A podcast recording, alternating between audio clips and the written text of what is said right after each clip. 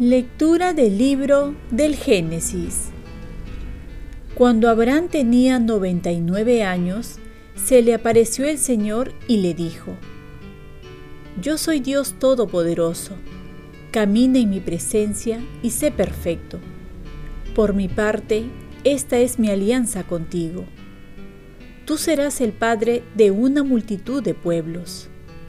Ya no te llamarás Abraham, sino Abraham porque te he constituido padre de una multitud de pueblos. Y el Señor añadió a Abraham, por tu parte, guarda mi alianza, tú y tus descendientes en sucesivas generaciones. Esta es la alianza que hago con ustedes y con tus descendientes, y que han de guardar. Todo varón entre ustedes será circuncidado. Y el Señor dijo a Abraham, Saraí tu mujer ya no se llamará Saraí, sino Sara. La bendeciré y te dará un hijo, a quien también bendeciré. De ella nacerán pueblos y reyes de naciones. Abraham cayó rostro en tierra y se dijo sonriendo, ¿se puede tener un hijo a los cien años y Sara va a dar a luz a los noventa? Y dijo a Dios, Ojalá pueda vivir Ismael en tu presencia. Y Dios le respondió, No, es Sara quien te va a dar un hijo, a quien llamarás Isaac. Con él estableceré mi alianza, y con sus descendientes una alianza eterna. En cuanto a Ismael, escucho tu petición, lo bendeciré, lo haré fecundo, lo haré multiplicarse sin medida engendrará doce príncipes y haré de él un pueblo numeroso. Pero mi alianza la estableceré con Isaac, el hijo que te dará Sara el año que viene por estas fechas. Cuando el Señor terminó de hablar con Abraham, se retiró. Palabra de Dios. Salmo responsorial. Esta es la bendición del hombre que teme al Señor. Dichoso el que teme al Señor y sigue sus caminos. Comerás del fruto de tu trabajo, serás dichoso, te irá bien. Esta es la bendición del hombre que teme al Señor. Tu mujer como parra fecunda en medio de tu casa, tus hijos como renuevos de olivo alrededor de tu mesa. Esta es la bendición del hombre que teme al Señor. Esta es la bendición del hombre que teme al Señor. Que el Señor te bendiga desde Sión, que veas la prosperidad de Jerusalén todos los días de tu vida.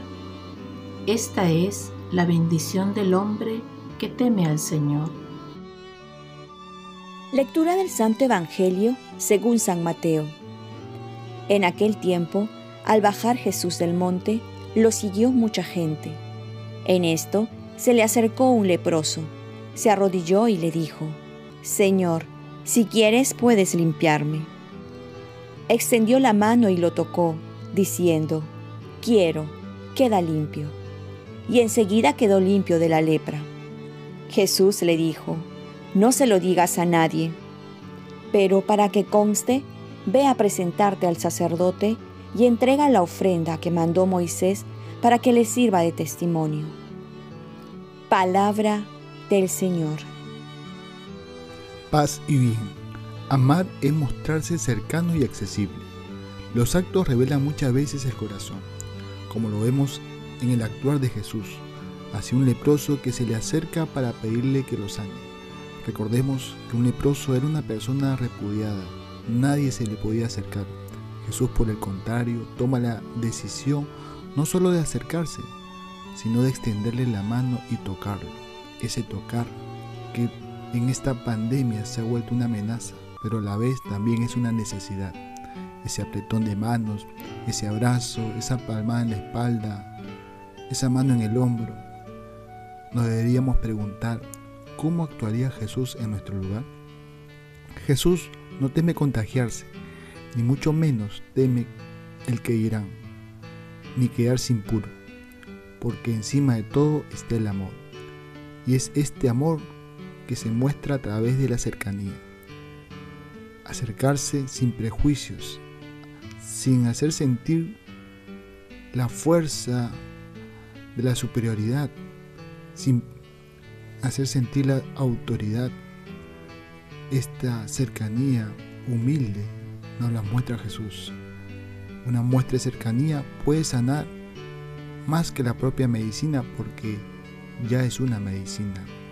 Jesús hoy por hoy se sigue acercando de muchas maneras, sigue tocando a través de manos de muchas personas que nos quieren, sigue extendiendo la mano a través también de las ayudas que nos dan día a día, sigue extendiendo la mano en el sacramento de la confesión, cuando el sacerdote la levanta y nos da el perdón de Dios, y se deja tocar sobre todo en la Eucaristía, donde nos hacemos uno con Él, y así en los demás sacramentos. Los sacramentos, como dice el catecismo, son fuerzas que brotan del cuerpo de Cristo, siempre vivo y vivificante, acciones del Espíritu Santo que actúa en su cuerpo, que es la iglesia, obras maestras de Dios en la nueva y eterna alianza.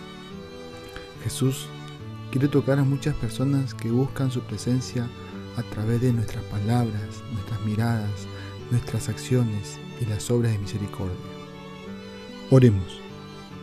Virgen María, ayúdame a ser la mano de Dios que se extiende para todo el que la necesite. Ofrezcamos nuestro día. Dios Padre nuestro, yo te ofrezco toda mi jornada en unión con el corazón de tu Hijo Jesucristo, que siga ofreciéndose a ti en la Eucaristía para la salvación del mundo. Que el Espíritu Santo sea mi guía y mi fuerza en este día para ser testigo de tu amor. Con María, la Madre del Señor y de la Iglesia, te pido por las intenciones del Papa. Con San José Obrero, te encomiendo mi trabajo y mis actividades de hoy para que se haga en mí tu voluntad. Y la bendición de Dios Todopoderoso, Padre, Hijo y Espíritu Santo, descienda sobre ti. Cuenta con mis oraciones, que yo cuento con las tuyas y que tengas un santo día.